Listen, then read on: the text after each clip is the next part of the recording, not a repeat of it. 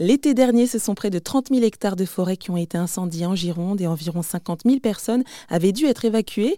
Et mis à part les techniques bien spécifiques des sapeurs-pompiers pour éviter les incendies, le comportement humain joue aussi un rôle important, euh, comme l'explique le commandant Mathieu Jomain euh, du service départemental d'incendie et de secours 33 une grande majorité de, feux, presque plus de 9 feux sur 10 sont d'origine humaine. Il était vraiment euh, plus que obligatoire de sensibiliser à nouveau le citoyen sur cette problématique-là et vraiment de le positionner en tant qu'acteur majeur.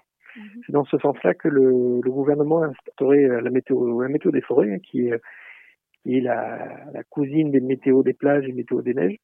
L'idée étant de sensibiliser le, le citoyen sur euh, l'état de dangerosité du massif forestier et surtout donner les bonnes pratiques et les bons comportements à avoir pour éviter la survenue d'un sinistre euh, en, milieu naturel. Et quels sont alors les conseils que vous pourriez donner euh, sur les bons gestes, les bons comportements à adopter quand on se balade dans la nature et en l'occurrence là en forêt? Alors le, premier, le premier conseil, c'est de suivre l'état de la réglementation.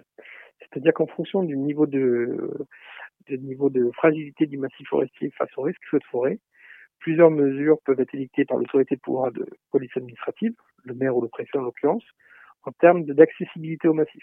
Concrètement, si le massif est interdit d'accès parce que les températures sont trop élevées et que le risque de forêt est prépondérant, il faut tout simplement s'y conformer, et, ne pas se rendre en forêt, différer ses balades, différer euh, ses déplacements euh, à proximité. Dans cette même logique, si la réglementation euh, interdit toute activité professionnelle en ou aux abords de la forêt. Là, c'est la même chose. Il s'agit pour euh, pour les, les professionnels euh, alors, du milieu qui sont, sont énormément sensibilisés et, les principaux aussi garants à nos côtés de la, du massif. Mais mm-hmm. il faut vraiment que le, le, le monde professionnel qui euh, côtoie ou qui traverse la forêt à, ces périodes critiques, ben, là aussi, adapte sa posture et euh, contribue à, la préservation du, des milieux forestiers. Mm-hmm.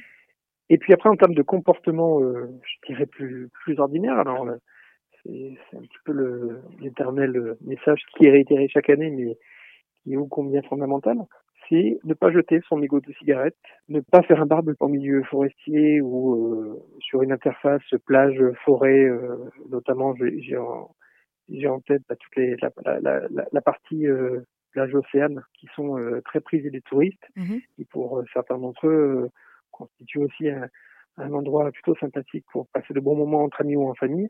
Mais dans ces cas-là, s'affranchir bah, de toute flamme nue, de tout, tout barbecue, tout feu de, de, joie, je dirais, mhm. à proximité des, des massifs forestiers.